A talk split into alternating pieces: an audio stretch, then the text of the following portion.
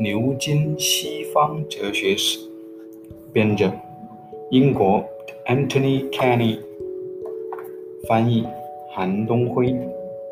第三章，从笛卡尔到康德，作者 Anthony Kenny。第七节，康德的批判事业。伊曼纽尔·康德一辈子生活在他出生的小镇戈尼斯贝格，当时位于布鲁士的东部边陲。他在路德宗的前前进主义传统中成长起来，后来却在神学观点上成为自由派。不过，他毕生保持着严谨的生活方式、规律的生活习惯。格尼斯贝格的居民习惯在康德每日例行散步经过他家窗前时对表，这则轶事我们早已耳熟能详。在担任一时临时教职之后，康德终于在1770年成为母校格尼斯贝格大学的逻辑学与形而上学教授。康德终生未婚，也未曾担任公职，他的生活历程就是他的思想历程。康德年轻时对科学的兴趣更甚于哲学，而他第一次开始写作哲学著作，也属于谨慎因循那一类。直到五十七岁时，他才写作了一部让他当之无愧地获得近代最伟大哲学家声望的著作。这部巨著是《纯粹理性批判》，发表于一七八一年。后于1787年又出版经过重大修订的第二版。随后，康德还发表了另外两部重要著作，即《实践理性批判》《判断力批判》。此处对于对其哲学的诠释，差不多完全基于他的第一批判，即纯粹理性批判。康德在这一部著作中的目标是让哲学第一次成为。真正科学的哲学，他说：“自从某个已被遗忘的数学家首次发现了几何学构造的作用之日起，数学长期以来已经踏出了一条可靠的科学之路，而物理学只是在培根和笛卡尔的时代才成为完全科学的。因为这时科学家认识到，通过实验确证理论。”和借助理论指导实验的同时存在的必要性。留给形而上学的任务还没有做。形而上学这个最古老的学科，即使其余的科学统统在场毁灭一切的野蛮之深渊中被完全吞噬，它也会留存下来。但它至今尚未达到科学的成熟。要想成为科学，哲学需要一场革命。这场革命要像哥白尼那样，将太阳而非地球置于宇宙体系的中心。我们不要问我们的知识与其对象相符合是如何可能的，我们必须这样假设开始，必须从这样的假设开始：对象符合我们的知识。只有通过这一方法，哲学才能表明先天地、先于经验而具有关于对象的知识是如何可能的。对康德的任务来说，先天与后天的区分至关重要。先天知识是独立于一切经验的知识，我们的一切知识。确实始于经验，但这并不能得出它们源于经验。先天知识，或是纯粹的，或是不纯粹的。我们关于每一个变化皆有原因的知识是先天的，却并非纯粹的先天知识，因为它包含了源于经验的概念及变化。除先天知识之外，还有经验知识。即源于经验的知识，康德称之为后天知识。先天知识的标志是必然性和普遍性。与休谟相反，康德认为命题每一个变化皆有原因，表述的是具有严格的必然性和严格的普遍性的判断。另一方面，一切物体都是有重量的这个命题，则是一个未曾发现例外的概括而已。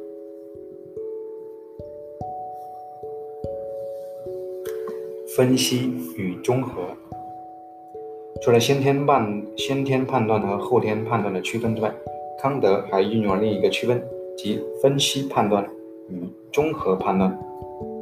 他是这样引入这个区分的：在所有思维主词与谓词之间的判断中，这种关系以两种不同的方式是可能的。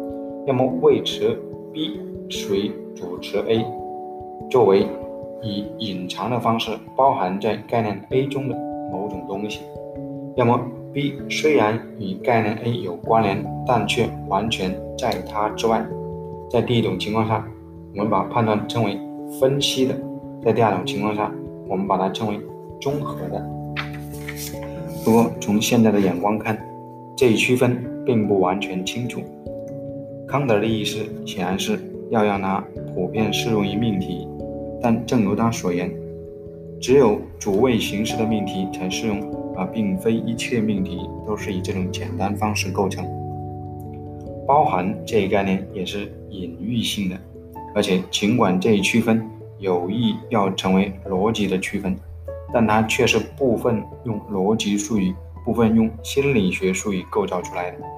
进而言之，是否既存在先天真理，也存在先天谬误？这也是尚未确定的。一个世纪之后，弗雷格沿用康德的区分，并以更清晰的形式加以表述。弗雷格说：“分析命题乃是依赖于一般逻辑法则和定义而得出的确证的命题；综合命题则是依赖于特殊科学的原理而得出的确证的命题。”与康德一样，弗雷格把后天命题定义为。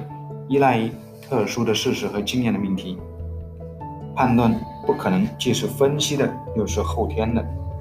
康德也好，弗雷格也好，都以此为基础来构造他们的定义。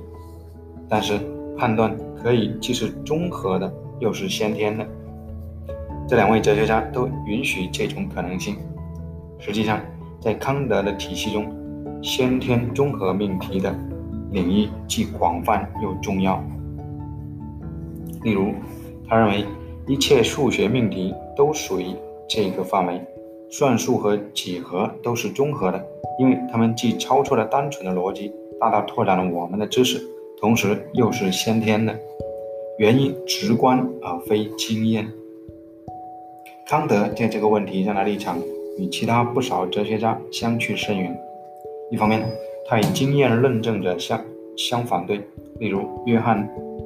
斯图亚的密尔因为算术命题是后天的。另一方面，他也与弗雷格和罗素的立场相左。我们将在后面看到，后两位试图表明算术是分析的。不过，康德之所以提出先天综合的主题，是因为尤其与哲学相关。康德说，纯粹理性的固有的问题可以用下面的术语来表述：先天综合判断是。如何可能的？只有这个问题解决了，形而上学才是可能的。在某种意义上，形而上学的可能性是无法否认的，因为它实际存在的。但它只是作为一种自然的倾向存在的。要追问特殊类型的问题，例如作为整体的宇宙的问题。因此，真正的问题是，是否有可能存在作为科学的形而上学？理性的任务就是要确定我们是否有能力认识形而上学的对象，因此我们要把信心扩展到纯粹理性的领域，要么为之设置确定的界限。理性必定要被批判的运用，而不是独断的运用。这就是说，理性的首要任务是理解其自身啊那里的性质与。界限，科学的形而上学的唯一可能的起点，必须是纯粹理性批判。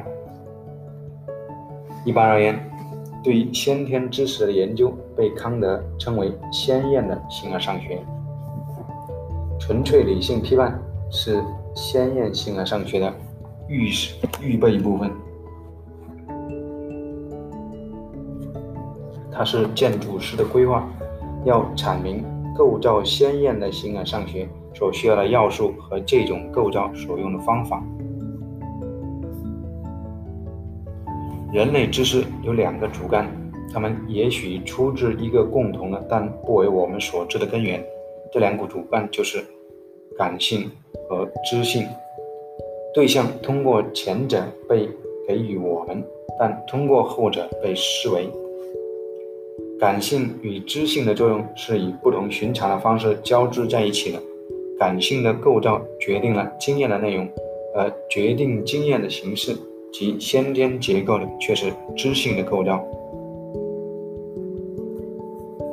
鲜艳感性论，康德将其著作中致力于研究人类感性的必然条件的那一部分称作鲜艳感性论。与十八世纪和十十七世纪和十八世纪先辈一样，他认为感性本身是接受显象的被动能力。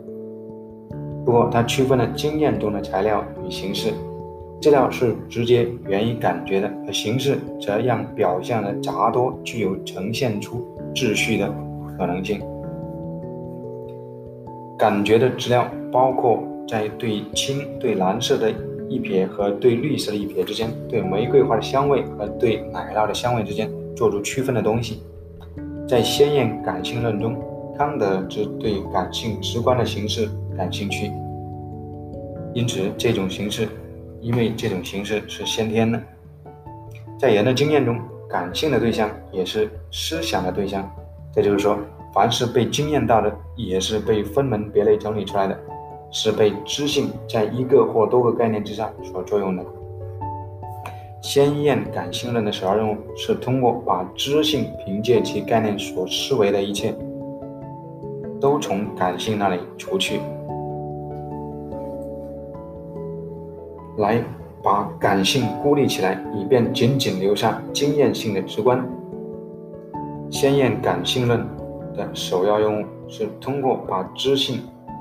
凭借其概念所思维的一切都从感性那里出去，来把感性孤立起来，以便仅仅留下经验性的直观。第二项任务是把经验性的直观分割开来，以便只留下纯直观且先天形式。康德说，在进行这一研究时，将发现两种作为先天知识原则的感性直观纯纯形式，即空间和时间。与先辈一样，康德揭示了内感官与外感官的区分。空间是外感官的形式，借助外感官，我们把对象表象为外在我们的，它们全部都在空间之中。时间，时间是内感官的形式，借助内感官，心灵直观到了自身的内在状态，一切内在的状态都在时间序列当中。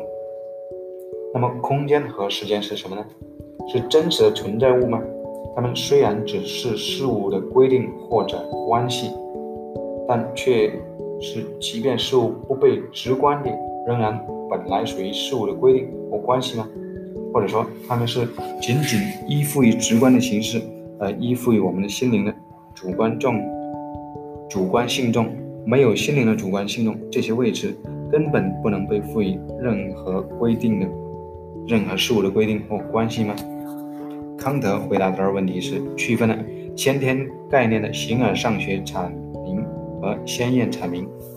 空间和时间的形而上学阐明告诉我们，空间和间和时间是经验所预设的，而不是来自经验。我们能够设想没有对象的空间的的空间和时间，但不可能想象。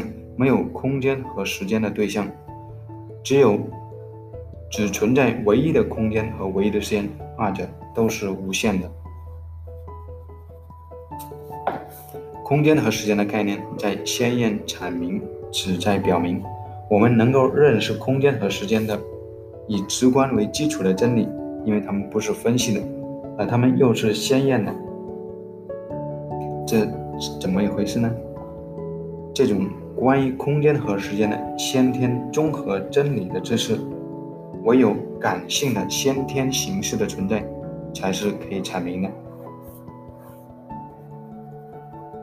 空间和时间不是物质身的绝对或相对性质，这意味着空间和时间是不真实的吗？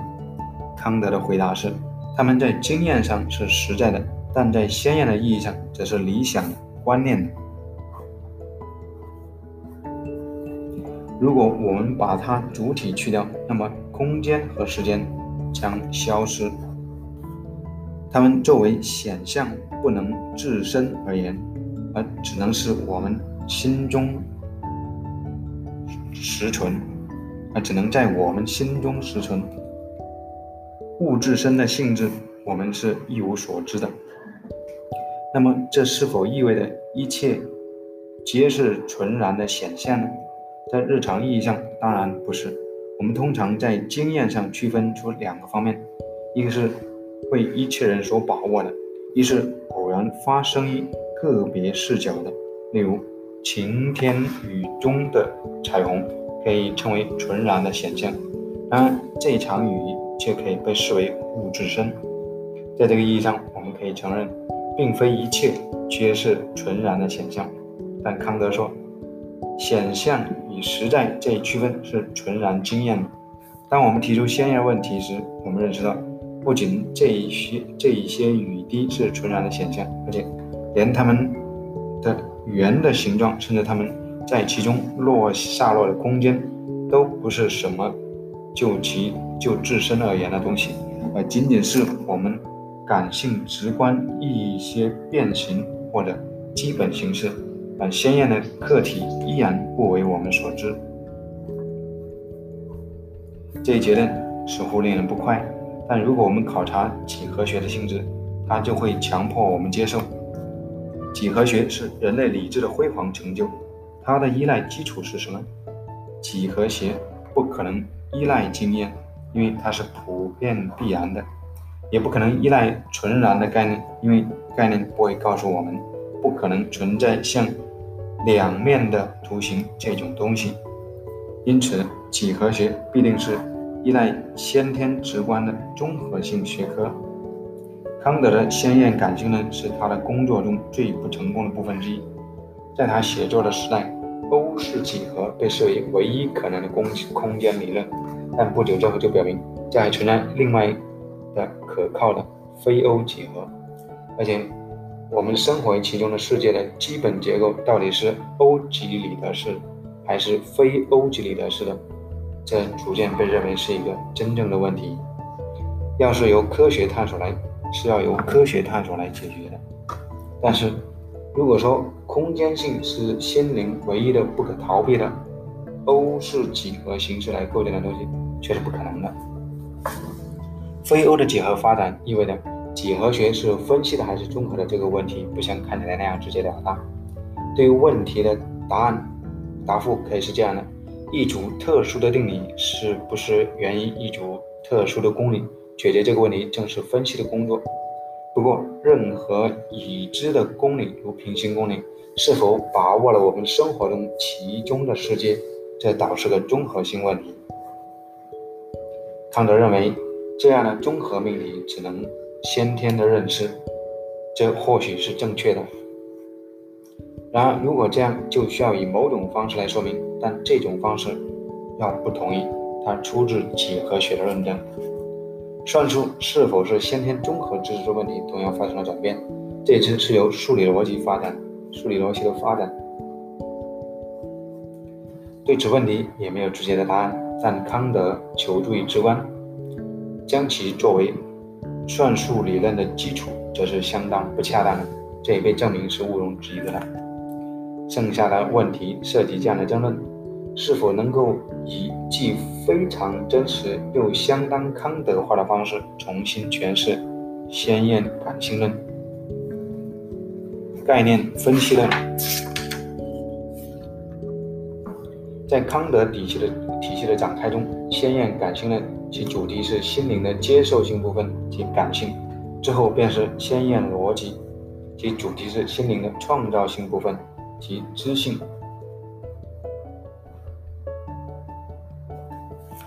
知性使感性直观的对象成为思维的对象，知性和感性彼此平等，相互依赖。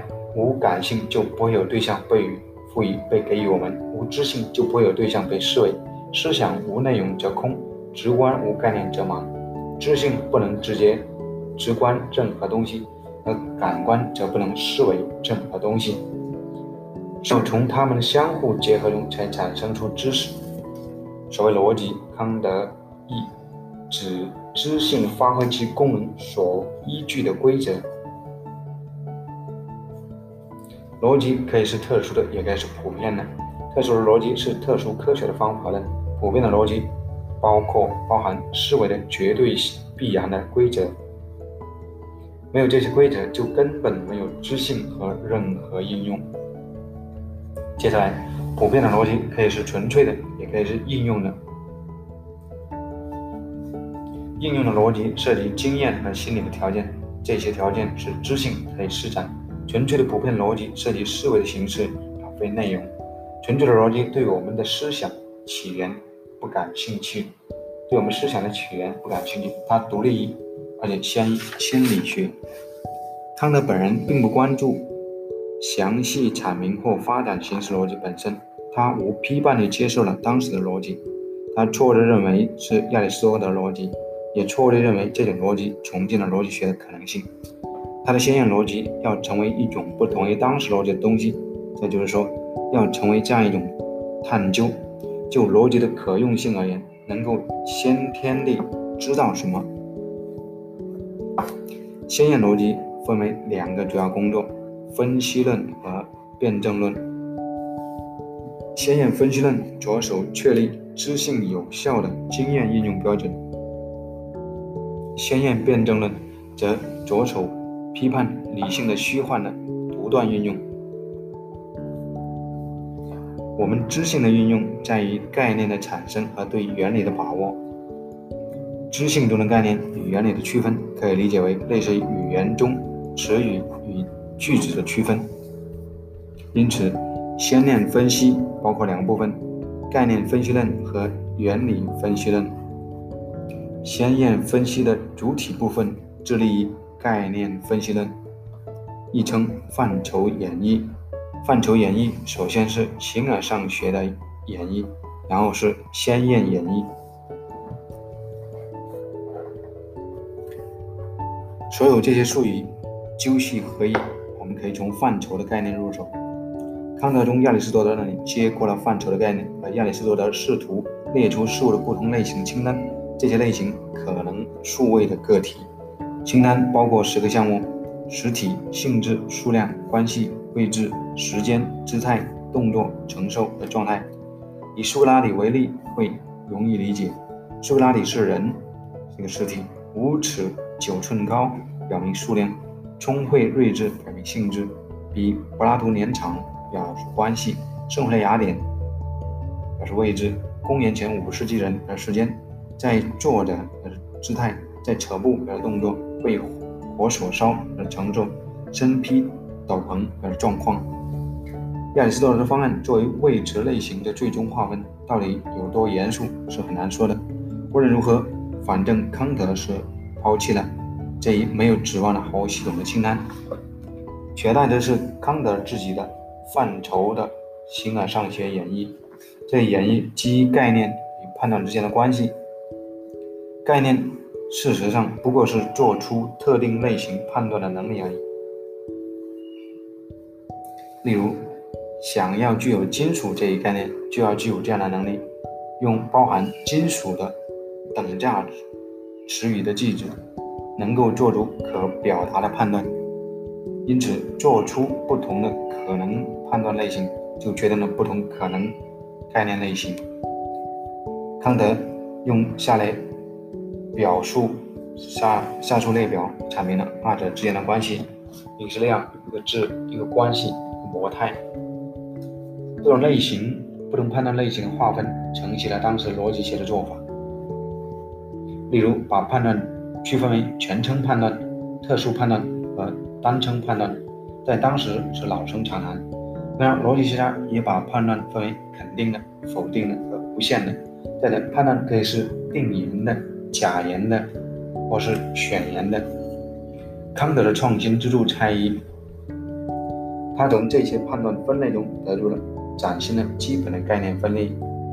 不过，如何做到这一点，康德并未给出令人信服的细节。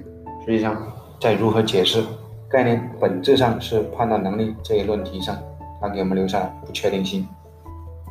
研究者提出了各种不同的类比，来说明康德归一范畴的作用。有人主张，如果我们把语言比作棋盘游戏，棋子在棋盘上移动，那么范畴就是能做到的根本性的可能移动。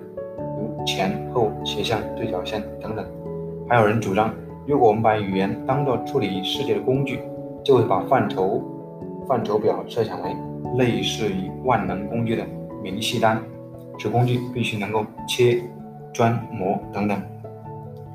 自康德时代起，逻辑的发展使康德根据他的范畴的形而上学演绎而做出的判断分类不那么自然而然了。现代逻辑基础读本。包括两个基本要素：一是命题演算，即将逻辑关系形式化，而这些关系是用与或如果等命题连接词来表达的；二是谓词演算，这是将逻辑关系形式化，但这这些关系是用命题当中出现的量词，如所有某些来表达的。如果以此为背景啊，康德根据。量质关系啊，对判断的划分，那就不再与之密合无间，而像是相当混乱的分类系统。不过，我们还是可以问，在现代背景中，对知性应用而言，是否存在不可或缺的概念？我们可以用语言学形式表达这个问题。对充分发展了的语言来说，有没有不可或缺的概念呢？任何语言使用者，无论与我们如何相异，都需要否定概念，需要使用量词的功能。如果他们要成为理性的语言使用者，还需要推出结论的能力。这就需要把握“如果”“那么”“因此”等词才能表达。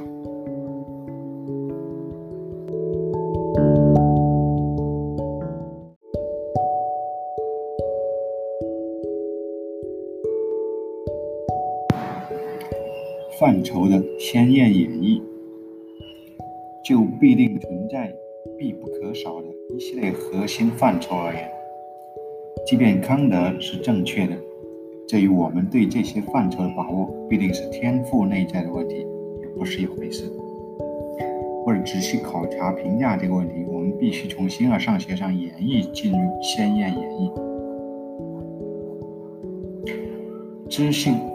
纯概念的鲜艳演绎作为康德哲学的核心，现在就要考察之。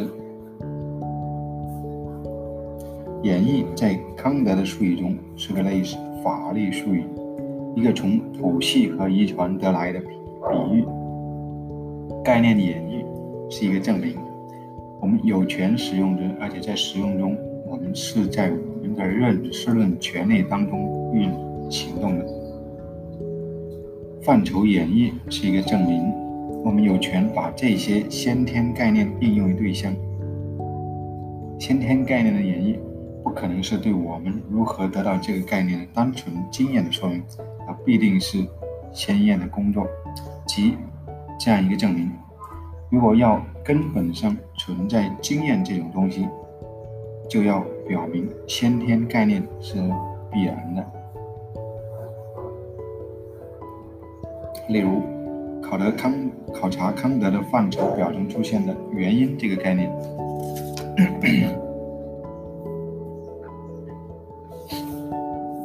如果它是先天的，那就不可能把经验引作来引作其来源，因为经验永远也不可能确立把原因和结果连接在一起的那种联系的必然性和普遍性。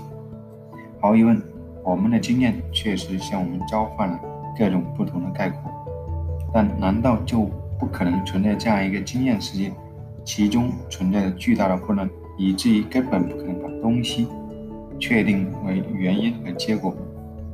先验演绎的核心就在于，如果没有范畴的概念，包括实体和原因的概念，那么即便是最零碎、最混乱的经验，我们也不可能理解，不可能将其概念化。先验演绎的核心就在于，如果没有范畴的概念，包括实体和原因的概念，那么即便是最零碎、最混乱的经验，我们也不可能理解，不可能将其概念化。除非我们能够把其存在不仅仅是单纯想象的对象概念化，我们才能在根本上把直观概念化。经验的概念化包括三个要素：首先，存在着时间中的直观系列；其次，存在着单一意识中的直观统一；再次。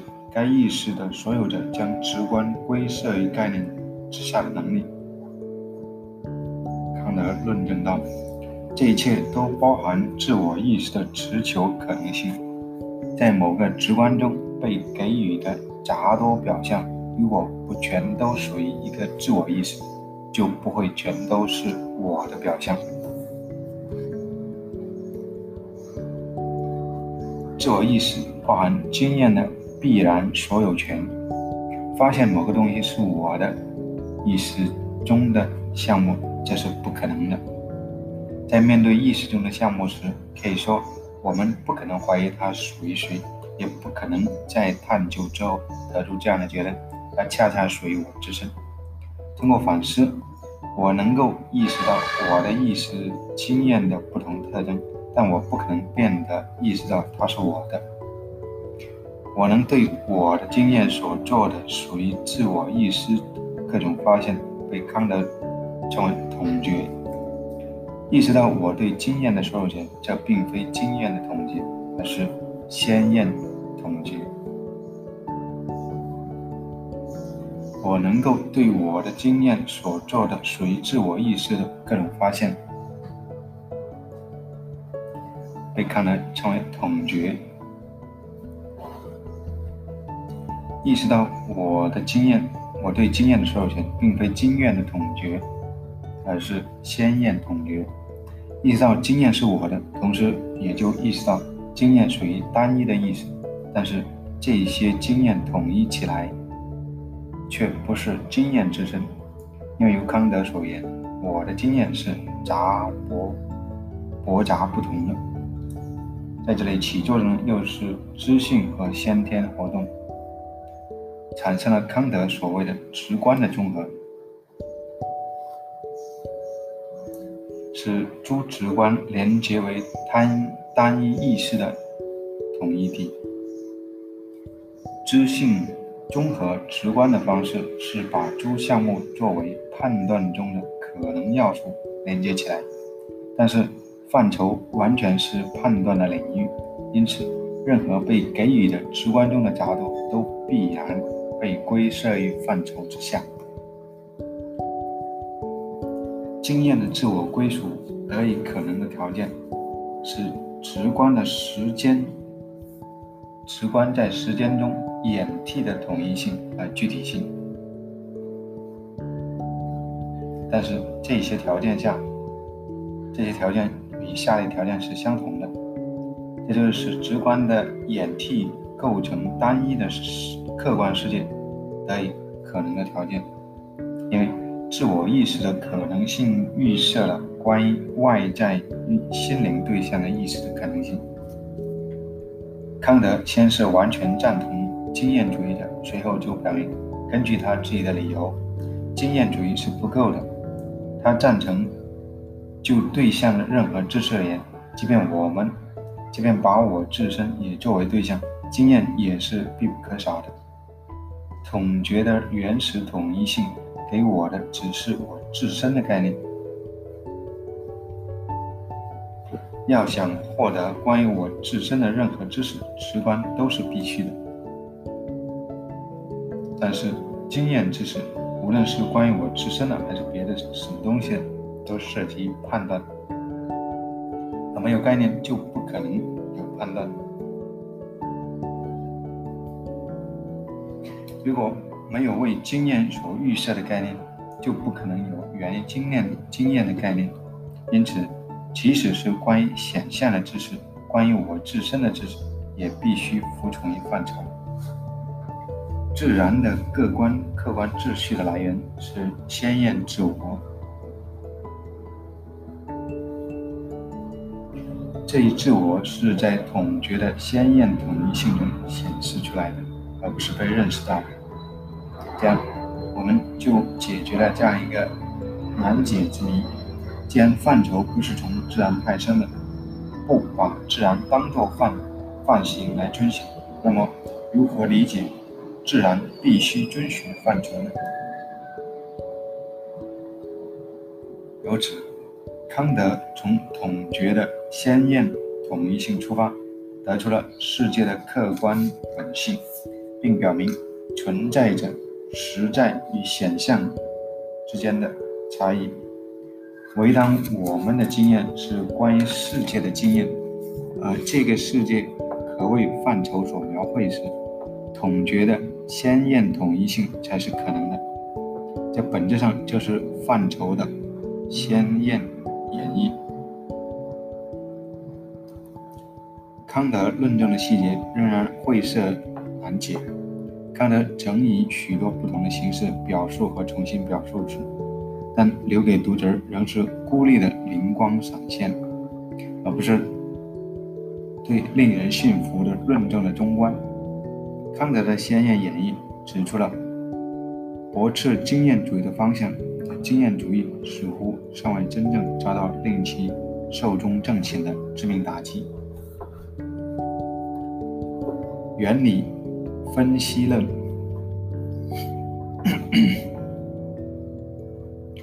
康德区分了心灵的两种能力：知性与判断。知性是形成概念的能力，判断是运用概念的能力。知性的运用表现在个别词语之中。而判断力的运用表现在整个句子中。先天的概念及范畴，先天的判断及原理。每一个范畴皆对应一个原理。我们还记得，先天判断要么是分析，要么是综合的。分析判断的至上原则是不矛盾律，因为自相矛盾的判断是无效的。而分析判断的标志是。与之相矛盾的判断是自相矛盾的，但不矛盾力不会让我们超出分析命题的领域，因为它虽然是必然的，却不是综合判断为真的充分条件。在综合判断中，两个非统一的概念被结合在一起。康德说，这一表象综合的中介，乃是借统觉的统一性之力。将两个概念连接在一起的想象力，因此，综合判断的至上原则可以表述为：每一个对象都服从可能经验中直观杂多的综合统一的必要条件。由此，我们可以通过把这些条件与经验的可能对象联系起来，而得出先天综合判断。康德把综合原理分为四种类型，对于范畴表明的四种划分，即直观的公理对于量的范畴，加知觉的预先推定对于质的范畴，第三经验的类比对于关系的范畴，其次一般经验性思维的公设对于模态的范畴。让我们。还有一个了解一下康德的说明，直观的公理，这些公理的原则是一切直观都是广言的量，因为凡所经验者，无论是在空间还是在时间中，皆为广言的，即具有不同于其他部分的部分。康德说，一切现象都已经被直观为几何体，被先行给予各个部分的结合体。根据康德，正是这一原则才是几何学公理的基础。例如，两点之间直线聚的成为可能。知觉的预先推定，其原则是在一切显象中，作为感觉对象的实在的东西，都有强度的量及一定及一种程度。例如，如果你感到一定程度的热，你就意识到你能够感觉某种较热或较不热的东西，因为你所感觉到的是像两个方向延伸的标尺上的点。你看，看到一种颜色，就是看到位于色谱上某种东西。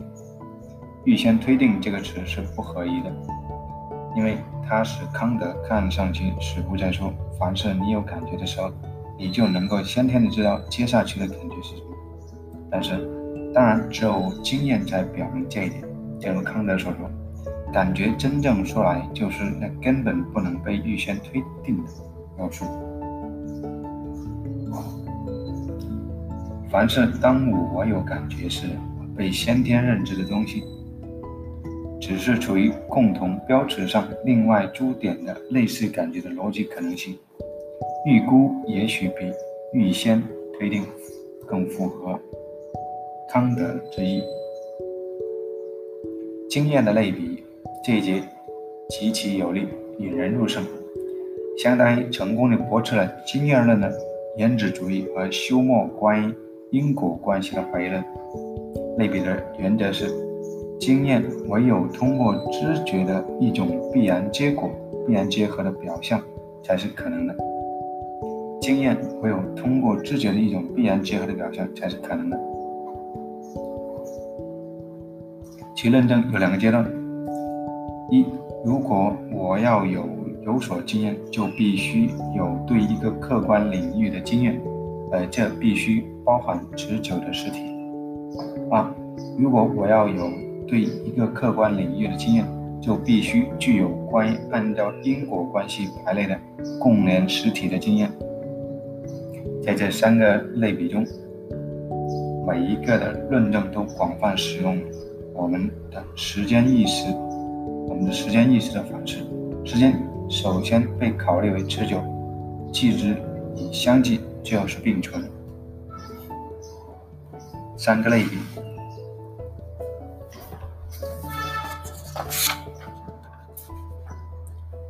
第一个类比指出，时间本身不可能被知觉到，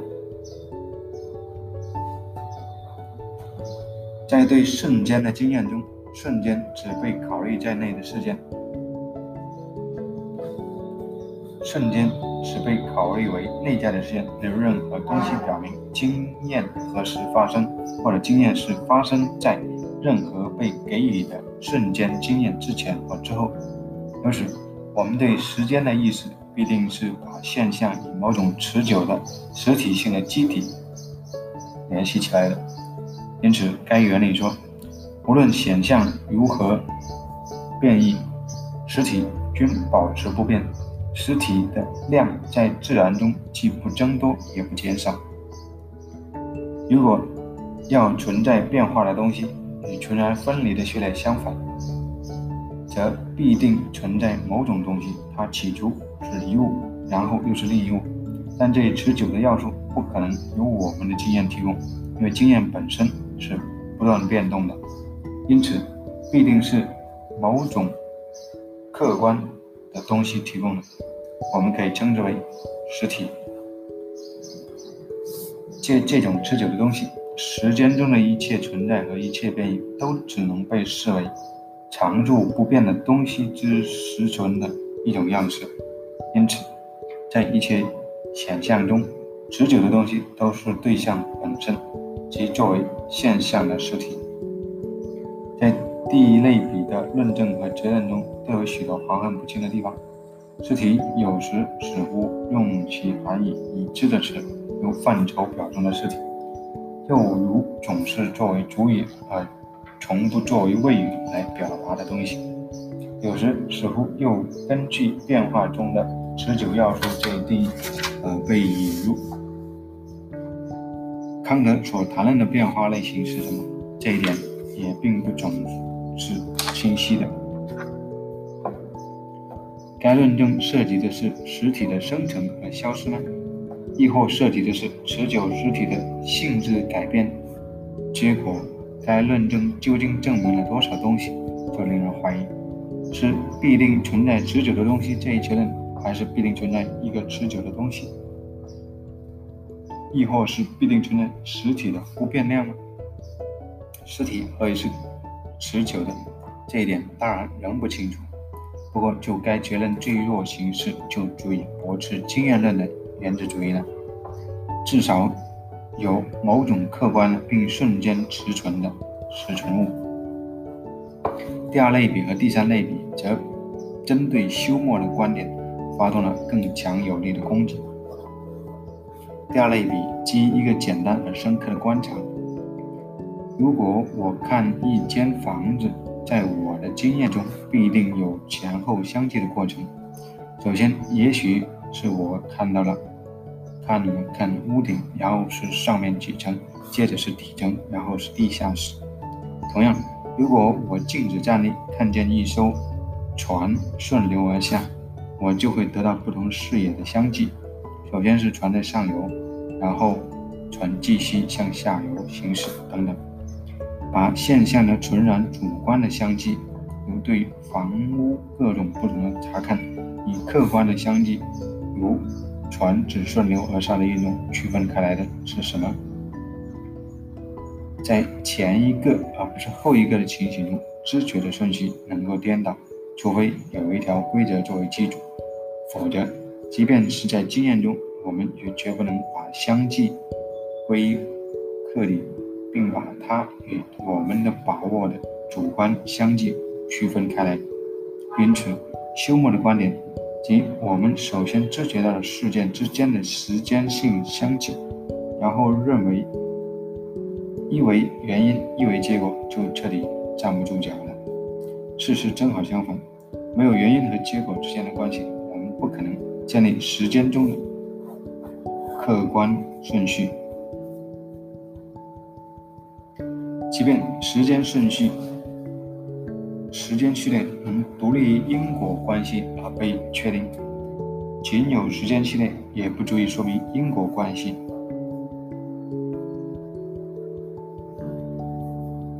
因为原因和结果可能是同时的。例如，把一个球放到塞满的垫子上。球一放上，就在垫子造成一个坑，但球是原因，坑是结果。我们知道这一点，因为每一个这样的球都会造成一个坑，但并不是每一个这样的坑都有球。时间和因果性之间的关系远比休谟想象的复杂。在第三类比中，康德采取了时间的第三个方面，及并存性。表明没有因果关系，并存性也不可想象。如果 A 和 B 在时间中并存，那么我们无论是把关注点从 A 转移到 B，或者从 B 转移到 A，都是无所谓的。但如果我们设想 A 和 B 处在因果性的孤立状态中，以至于哪一个也不可能作用于另外一个，那么。我就没法分辨这种明显的并存是客观的，还是仅仅是我们把握所具有的性质。唯有我们对 A 和 B 的知觉是 A 和 B 作为我们的实力，与他们的因果性的孤立状态不相容，我们才能说我们对二者的同时的知觉是同时性的知觉。第三类比不像第二类比那样令人折服研究者也猜测在阐述他的三个类比时康德不仅单纯受到哲学动机的指导而且也希望他关于经验形而上学能够与牛顿物理学的三个伟大定律相匹配。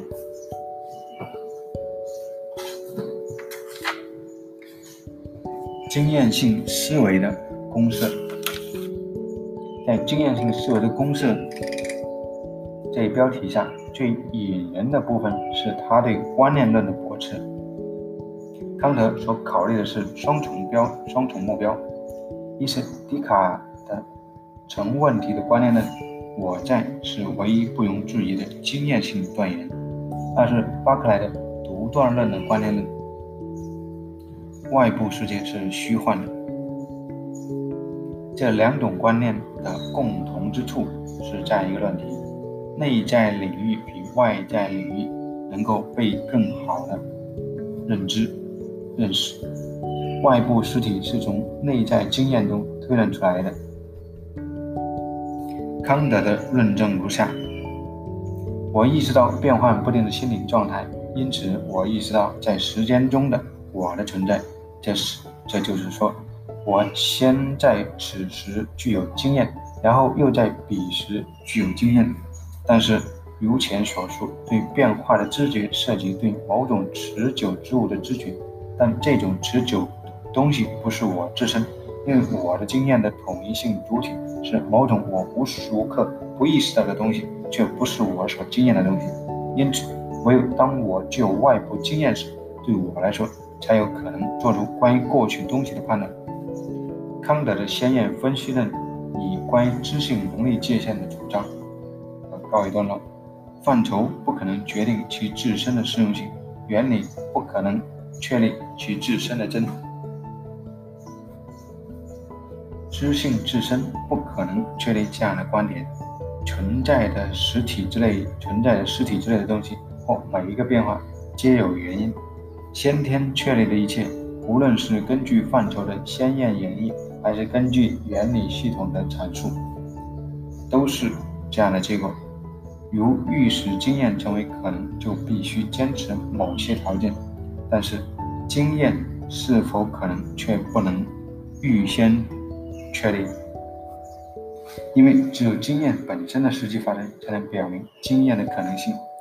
概念只能应用于。可能经验的对象概念不可以应用于一般事物和物质身，除非我们在直观中把归设于概念之下的对象呈现出来，否则概念就是空的，无所指的。康德注意到，哲学家们区分了现象、显象与本体视为对象。并把世界划分为感觉的世界和知性的世界。而他自己的分析则表明，由一个由纯然的浅象、纯然的感觉对象组成的世界，而这些对象并不归设于任何范畴之下或设立任何规则，这是不可能存在的。但是我们不可能由此得出存在一个不可感的世界，仅凭知性自身即可发现。康德承认，在消极的意义上存在的本体，即并非感性直观的对象的事物。但是，他否认积极意义上的本体，即作为非感性直观的对象的事物。得到正确的本体概念，只是一个限制性的概念，其作用是为感性设定界限，承认和感对象之外的。本体的存在，这些本体能够仅根据理智的使用而得到研究，就进入了幻象世界。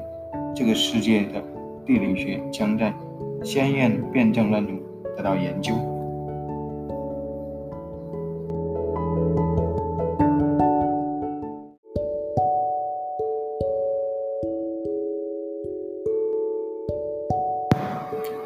从先验分析论。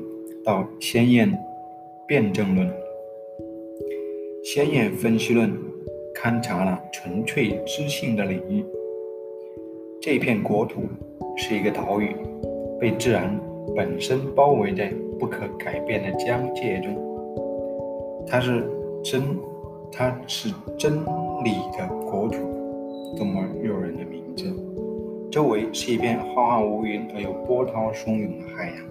以及幻象的故乡，其中许多雾滴和即将融化掉的冰山、扮成更遥远的海岸的模样，令人受骗上当，并通过不断的以空幻的希望诱骗了四处追逐发现的航海家，而使他卷入他永远不能放弃，这也永远不能达成的冒险中。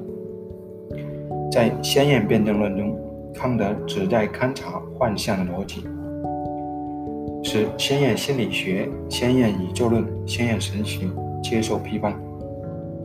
他关注的不是偶然附属的错误、错觉或者逻辑谬误，而是更为重要的超验的东西，即超出经验的界限而应用心灵的尝试。这是一种自然而不可避免的幻象，源于我们出观能的本性。康德说：“我们的一切知识。”皆始于感觉，从感性到知性和终于理性。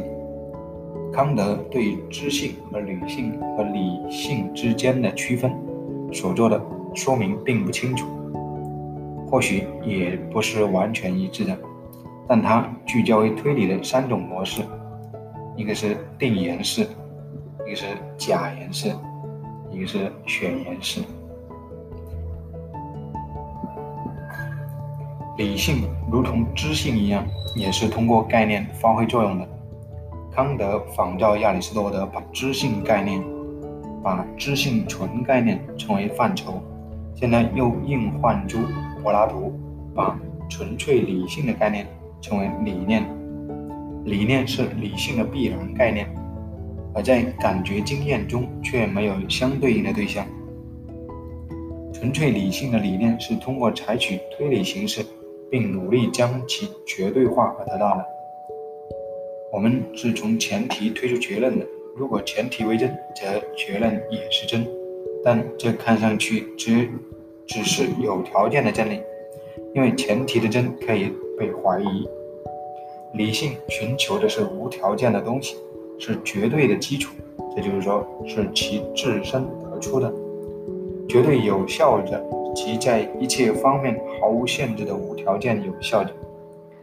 通过把三种不同推理模式绝对化，就得到了纯粹理性的三个理念：一是作为持久的实体性主体的灵魂的理念，是在把定元三段论从究到底，呃，对无条件者的追求中产生的；二是作为与因果相关联的事物。总体的宇宙的理念，是吧？假元三段论从究到底而产生的；三是作为一切存在者之存在的上帝的理念，是吧？选言三段论从究到底而产生的；纯粹理性作为一种鲜艳的灵魂说，一种鲜艳的宇宙宇宙学，最后。也是一种鲜艳的上帝知识提供理念，三种不同的辩证论证导致了三种不同的理念。从主观经验出发，得出作为实体的灵魂的论证线索，被称为纯粹理性的谬误推理。从经验对象之间的因果关系出发，前进到提宇宙的观念，因其包含一切条件而，成为无条件的，被称为纯粹理性的二论背反。从经验对象的偶然性出发，前进到一切存在者之存在的无条件的必然性的线索，即上帝，被称为纯粹理性的理想。纯粹理性的谬误推理，我们必须区分。经验的理性和经验的和理性的心理学，经验的心理学把灵魂作为内感官的对象来研究，而理性的心理学就把灵魂作为每一个判断的主体来处理。康德说，理性的心理学建立其上的唯一命题就是“我思”，我思故我在的我思。它并非基于内感官的经验性知觉，而是基于纯然的统觉，没有任何经验内容。我思是理性心理学的唯一解说词，能思维的我或者他或者他是未知的 X，即思想的鲜艳主体。笛卡尔曾把我是作为类词，以涵盖一切心理状态和心理活动。但是，当我是被用作理性心理学的解说词的时候，思维就不是当作思想的类。而是作为思想的伴随状况，思维是以思想不可分离的自我意识的表达。不过，我们如何知道一切能思的东西是自我意识呢？答案是要思想思维，自我意识是必不可少的。而且，我们先天地把那些作为我们思考事物必备之条件的诸性质归于事物。康德列出了纯粹理性的四种谬误推理，即我们超出单纯的经验心理学的限制这种冲动，把我们引向了四种谬误。在第一种谬误推理中，我们从前提必然的思想主体是主体，前进到结论思想主体必然是主体。在第二种谬推理中，我们从前提自我不可能被分为部分，前进到自我是单纯的实体。在第三种谬推理中，我们从凡我有意识之时总是同一个有意识的我，当凡我有意识之时，我意识到同一个我。在第四种谬误推理中，我们从事实，我们能够撇开其他任何东西，包括我的身体，思维自我，得出结论：撇开包括我的身体在内的其他任何东西，我也能够思维我自身。在每一种谬误推理中，在无害的分析命题被转化为有争议的先天综合命题。合而观之，四种谬误推理相当于这样的推论：自我是非物质的。不可毁坏的人格的不朽的实体，纯粹理性的二论背反。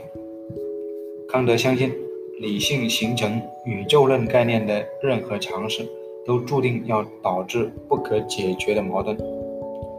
为了具体表明纯粹理性的虚幻倾向，他构造了一组二律背反，每一个二律背反都由两个相对立的论证组成。每个论证都导致矛盾的结论，正题和反题。例如，第一个二律背反的正题是世界有一个时间的开端，就空间而言也被封闭在界限之中；反题是世界没有开端，没有空间中的界限，相反，它无论是时间而言还是空间而言都是无限的。世界上。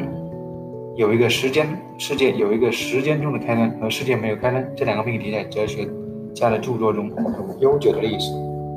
亚里士多德认为第二个命题是可以证明的，呃，奥古斯丁则认为第一个是可证的，阿奎那则认为两者皆不可证。现在康德主张两个命题皆可证，当然这并不意味着这两个矛盾命题都是真的，而是意在表明。理性无权谈论作为整体的世界。事实上，康德的两个证明都不严密，对正体的论证依赖完成无限序列的不可能性。康德说，无限的序列绝不能通过渐进的综合来完成，因为这一无限的已经流逝的世界序列是不可能的。因此，这一无限的已经流逝的世界序列是不可能的。康德之后的数学家给出了定义无限性的另一种方式，但是，即便我们接受康德的定义，我们也能够抛弃他的结论。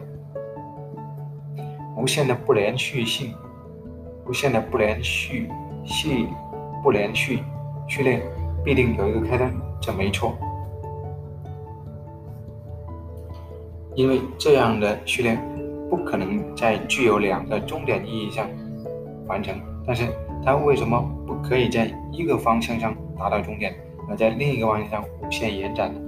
这样流逝的时间就将达到现在的终点和完成，同时永远向后延伸。对于这意见，康德没有给出令人信服的反驳理由。世界的空间无限的不可能性，当源自时间无限性的不可能性。无限的时间不可能一直一眼就一览无遗，只能一点一点的看到。而无限数量的点需要无限的时间才能够饱览无遗。但是，相信空间无限的人，为什么就要承诺下面的观点呢？某人处进世界里每一样东西是可能的，难道我们就不能接受如下观点吗？世界是无限的，但又是不可计量的。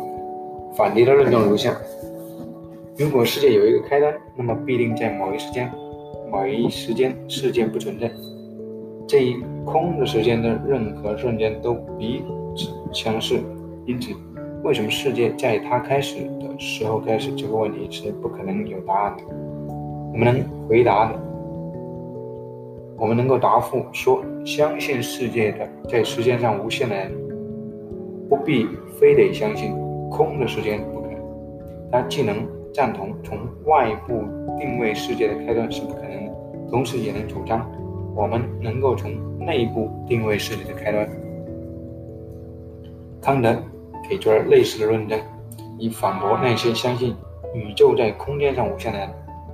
如果世界在空间上是有限的，则必定为空间所限制。但空的空间就是无。类似的答复也能给出康德的论证。康德的论证影响的似乎只是那些相信空间是绝对实存物的人，而不是那些认为空间的观念是涉及真实实存物之间空间关系的抽象方法的人。总之，就确立理性的无力而言，这一个二论二律背反似乎达不到预期效果。康德总共提出了四个二律背反。第二个涉及简单性和复杂性，第三个涉及自由和因果性，第四个涉及必然与偶然。在每一个二律背反中，反题肯定某种序列无限延续，而正题则肯定同样的序列将完全终止。每一个被强调的关系都被康德视为以他物为条件的一种形式，因此这些序列中每一个都是条件的序列。纯粹理性的整个二律背反都建立在以下辩证论证上：如果有条件的东西被给予了，那么它的一切条件的整个序列就也被给予，这样感官的对象就作为有条件的东西被给予我们，以此类推。康德认为，每一个案例被反的双方都犯了同样的错误。正题犯的是独断论的错误，反题犯的是经验论的错误。阿里贝反所揭示的是经验性探究的领域与理想、与理性理想的要求之间的不匹配。正题表明世界小而理想，因为我们能够超出世界世界去思想。反题总是表明世界大于思想，因为我们不可能。涉及世界的终点，在所有这些事物、这些事例中，理宇宙论理念对于经验性的回溯来说，要么大，要么小了。我们的责任就是整治我们的宇宙论理念，使之符合经验性探究，而不是相反。因为唯一能够把实在给予我们的概念的，就是可能经验。独断论的正题和经验论的反题的共同错误是根源。正是宇宙整体的理念，无论在正题还是反题中，任务指向与完成的任务被混为一谈。作为整体的世界，永远无法在经验中被给予，因此，作为整体的世界是一个假的概念。所以，既没有世界有限这回事，也没有世界无限这回事。二力背反。为先验观念论提供了证明。如果世界是自身存在的整体，那么要么有限，要么无限，但二者都是错的。因此，说世界是自身存在的整体也是错的。由此得出，一般意义上，显象不在我们的表象之外，而这正是我们的先验性观念所意味的。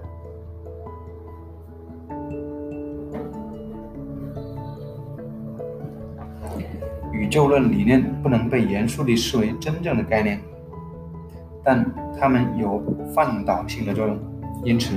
理性的这一条原理，真正说来只不过是一条规则罢了。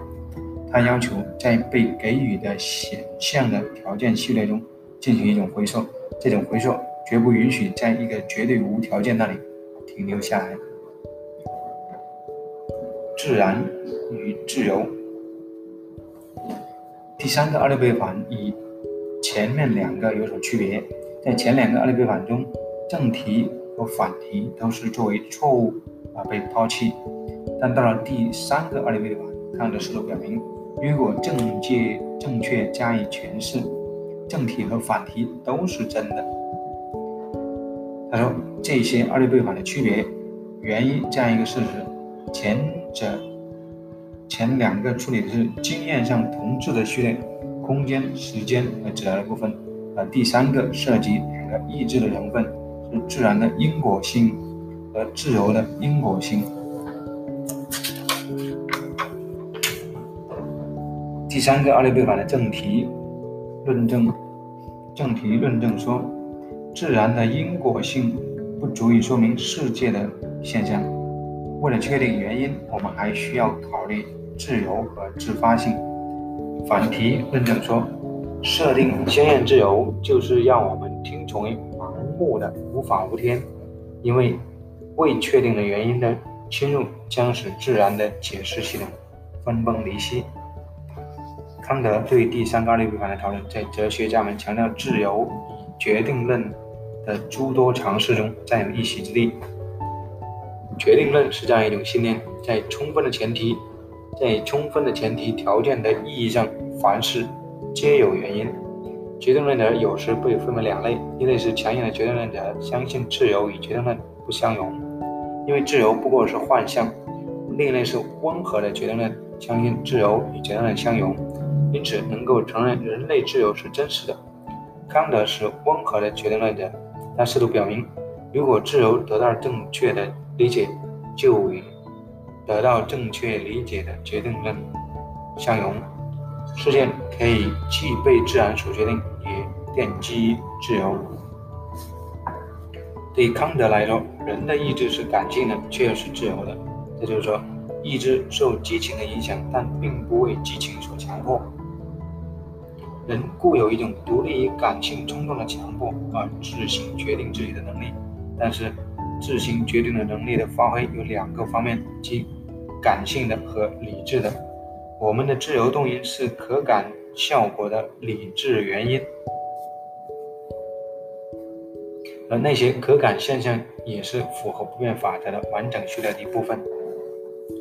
自由的先验、自由的先验理念和我们的行为，自由的先验理念和我们的行为的理性特征，是由“应当”这个词来这个词的使用来揭示的。我们不能说自然中任何东西应当成为意义与其实际所示的东西。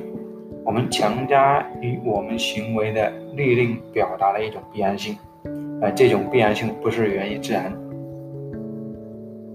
而是自主的理性。应当这个词表达表示一种必然性和与种种根据的连接，而自然不会也不可能将其呈现在人的心灵面前。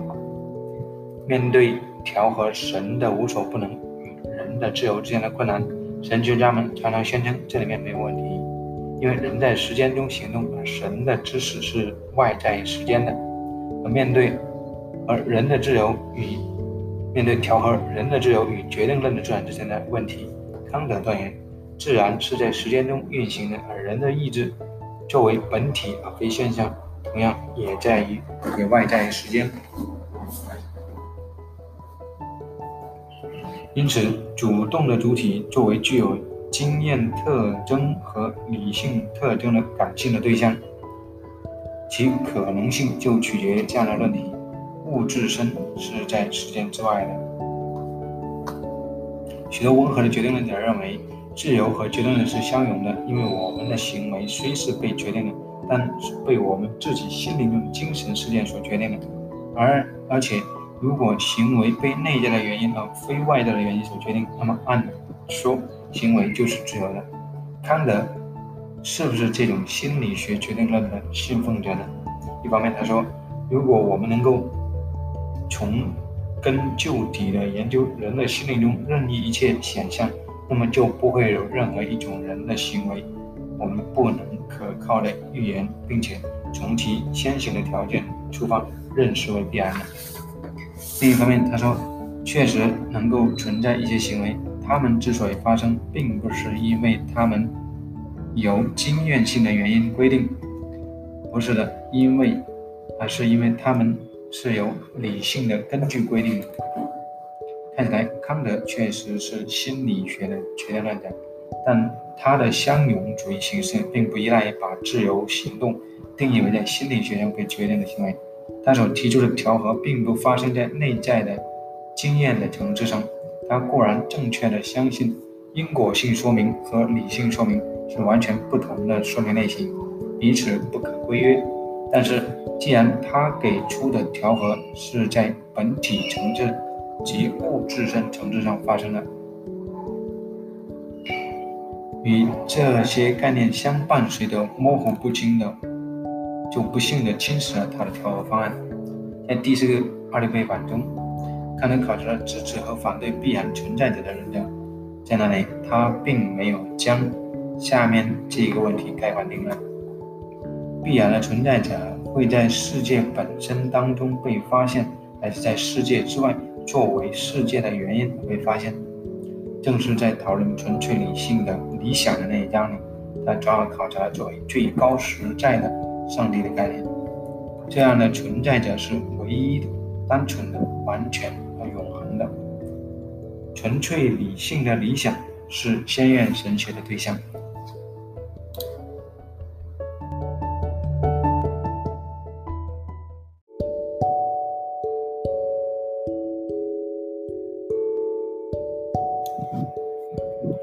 上帝存在的证明。根据康德的观点，确立上帝存在的一切证明，必然属于下述三类之一：一是存在论证明，从一个至高无上的存在者的先天概念出发来论证；二是宇宙论证明，出自一般经验世界的本性；三是自然神学的证明，从特殊的自然现象开始。安瑟摩的证明存在着可设想的、无比无与伦比的伟大的存在者，是存在论证明。笛卡尔的第五沉思中的论证也是如此。阿奎那证明上帝存在的第三种方式是宇宙论的证明形式，而第五种方式则可视为自然神学的证明。阿奎纳和其他哲学家提供的其他证明。不太容易归入康德的分类，而这一分类也不像康德所以为的那样滴水不漏。在康德的理性神学中，存在存在论证明被赋予了非常特殊的作用。他断言，宇宙论的证明只是伪装的存在论证明。还他还论证说。自然神学的证明本身只会把我们引向宇宙的设计者，而不是真正的宇宙创造者。康德对存在论证明的批判影响深远。他一开始就问：说上帝是绝对无限的存在者，究竟何意？我们有多种必然性的构想，例如有逻辑和数学命题的必然真理。大体上可以称之为逻辑的必然性，也有因果法则的物理的必然性，还有还存在所谓形而上学的必然性吗？事物和命题能够是必然的吗？有些哲学家把必然的存在者定义为一切可能世界都存在的存在者。如果我们以这种方式来定义上帝，那么它当然是存在的。我们的世界是一个可能的世界，否则它就不会成为现实的世界。因此，如果上帝在每一个可能世界都存在，必定也在我们的世界中存在。但是，这种方式把存在纳入某物的定义的的定义合法吗？康德以为不合法。无论以什么暗藏的名目，如果你把已经把你们只想按照其可能性来视为的事物之存在的概念带有该事物的概念，你们就已经陷入了矛盾。存在论证明旨在把关于上帝存在的论断弄成分析命题，但。如果命题是分析的，其谓词就是主词的一部分，也不可能否认这一命题。康德的例子是：三角形有三个角，是，他评论道，是一个三角形，但却取消它的三个角，这是矛盾的；但把三角形与它的三个角一起取消，这并不矛盾。一个绝对必然的存在者的概念，恰恰就是这种情况。如果你们取消这一存在者的存在，你们就是把事物本身连同其所所有位置一起取消。在这种情况下，矛盾又从何来呢？但为什么康德如此确定一切存在命题都是综合的呢？我们能够从概念出发证明非存在。因为只要我们把握了方和圆的概念，就知道不存在方的圆。我们为什么就不可能从概念出发去证明存在呢？如果不存在未婚的单身汉是分析的，那么必然存在者是存在的，为什么就不是分析的呢？康德的主要论证是：存在不是谓词，而是系词。上帝是全能的这个命题包含了两个概念，他们都有自己的课题。上帝和全能是这个小字眼，并未增加任何新的位置。康德说，如果我们说上帝存在或者存在的一个上帝，我们并没有为上帝的概念设立一个新的位置，而是仅仅把主持自身连同他所有的位置，也就是说，把对象设定在与我的概念中的关系。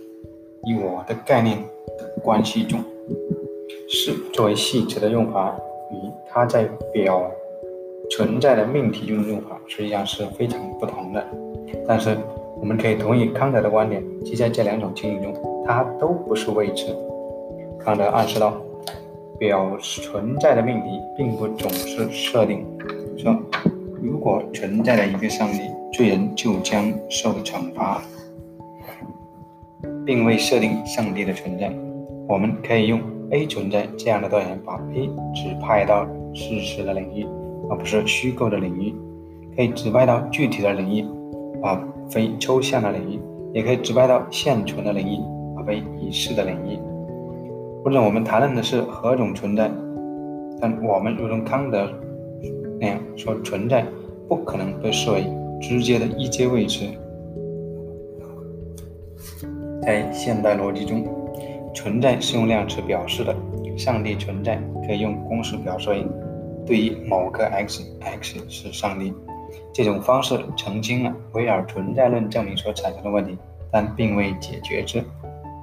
因为关于从可能性到现实性的论证的问题，回过头来又变成了涉及变相 x 所覆盖的域的问题。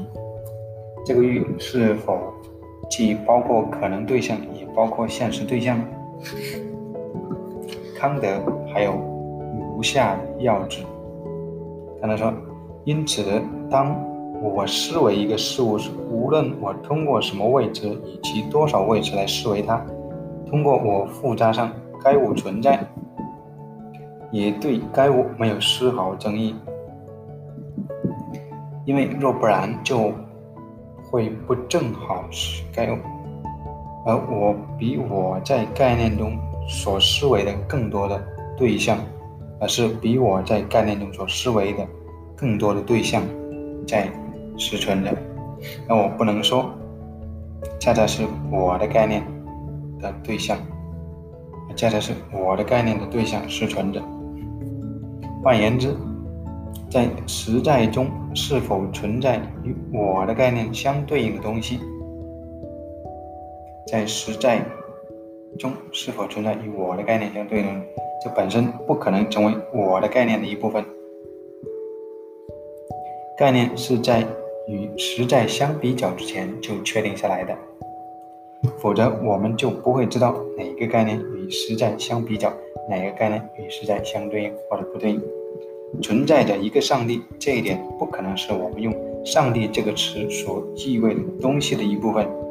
因此，存在的一个上帝不可能是分析命题，而存在论证明必然无效。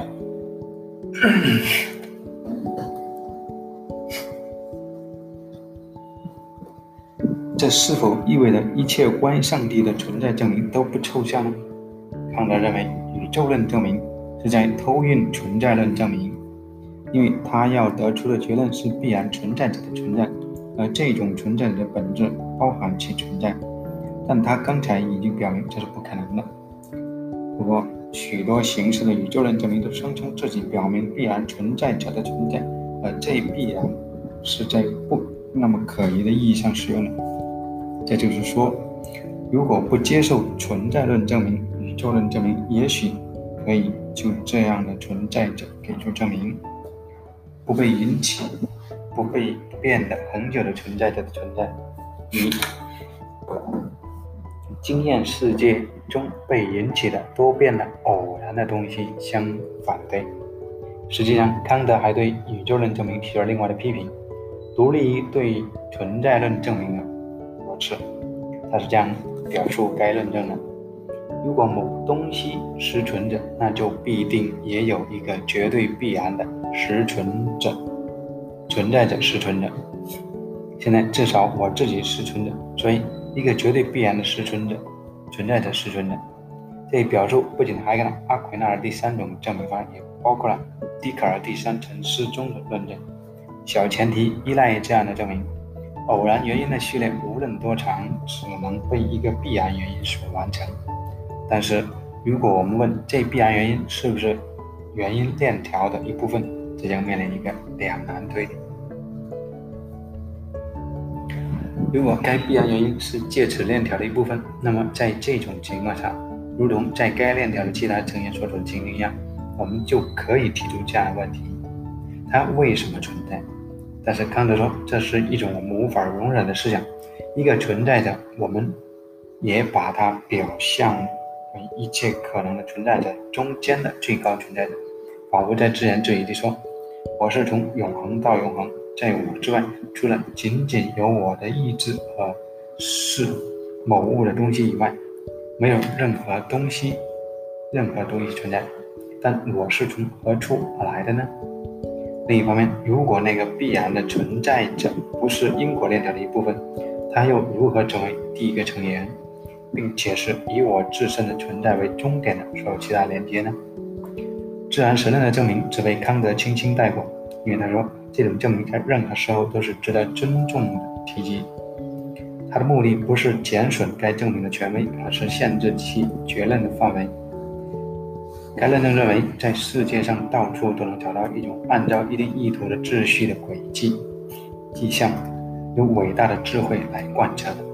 这种秩序对世界的个别事物来说是完全陌生的，个别事物只是去促成该秩序的协调一致。因此，必定是一个或者多个崇高的和智慧的原因所施予。这样的原因并不是像自然。那样盲目的起作用，而是像人那样自由地起作用。就这一论证在自然的作用和人类记忆的智巧之间所做的类比而言，康德搁置了其中的困难。他主张，该论证能够证明的至多是一个总是受他所加工材料的适用性限制的世界建筑师，而不是一切都服从其理念的一个世界创造者。康德的道德，在《道德形而上学奠基》这本书中，康德简明扼要而又雄辩有力地阐发了其理论体系的核心思想。在这一部著作中，康德着手批判地建立了实践理性先天综合原理，使之与他对理论理性的先天综合原理的批判、批判性阐发相匹配。康德的起点是：唯一能无限制地成为善的，只有善的意志，才能性格自治和幸运的。质疑都可以用于恶的目的，甚至连幸福也能够是败坏的。善的意志并不因为他达成的东西而善，它就自身而言是善的。人之被赋予意志，并非为追求幸福，而本能会更有效地实现这个目的。理性之被给予我们，是为了产生这样的意志。不是作为追求其他意图的手段而成为善，而自身就是善。善的意志是最高的善，而且是其余一切手段，包括幸福的条件。那么，什么使这意志自身就是善？要回答这个问题，我们就必须考察义务这个概念。行为出自义务，便是在困难面前展示善的意志。但我们必须区分合乎义务的行为和出自义务的动机的行为。杂货店出于自利而诚实，慈善家因为他们的因为他人的满足和快乐，他们未做那些合乎义务的行为。但是这种行为无论如何正确而友好，在康德看来都没有道德价值。只有在某人不是出于偏好，而是出于义务去行善，品性的价值才能。表现出来，例如，当一个人失去了生活的一切趣味，渴求死亡，但仍然合乎道德法则，尽其所能保存自己的生命，便是如此。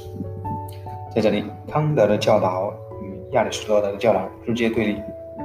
亚里士多德教导说，只要人们遵行德行的时候与自己的性情格格不入，那就不是真正的德行。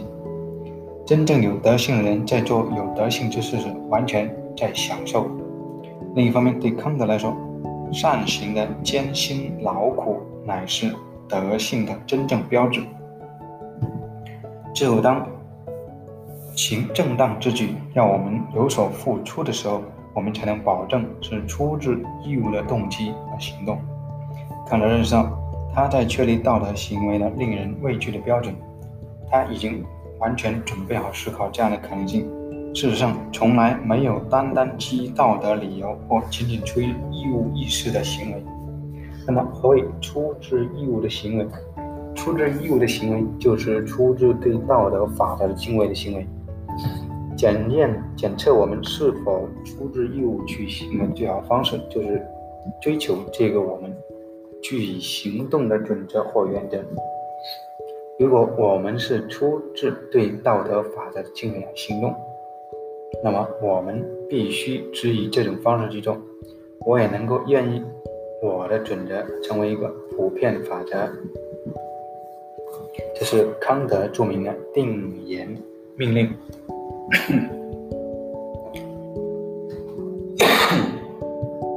命令有两种，一是假言命令，一是定言命令。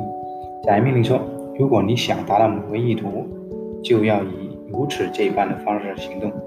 定言命令是说，不管你所寓意达到的意图是什么，你都要以如此这般的方式行动。假言命令有许多，因为人可以为自己设立许多不同的意图，但定言命令只有一个，那就是道德律令。定言命令乃是符合法则的纯粹普遍性的要求，因此定言命令是只有一个，那就是。要按照你同时能够愿意它成为一个普遍法则的那个准则去行动。康德用几个例子具体说明了这个定言命令，在这里我们可以提起两个。第一个是这样的：我已身无分文，很想借钱，但我知道我将无力偿还。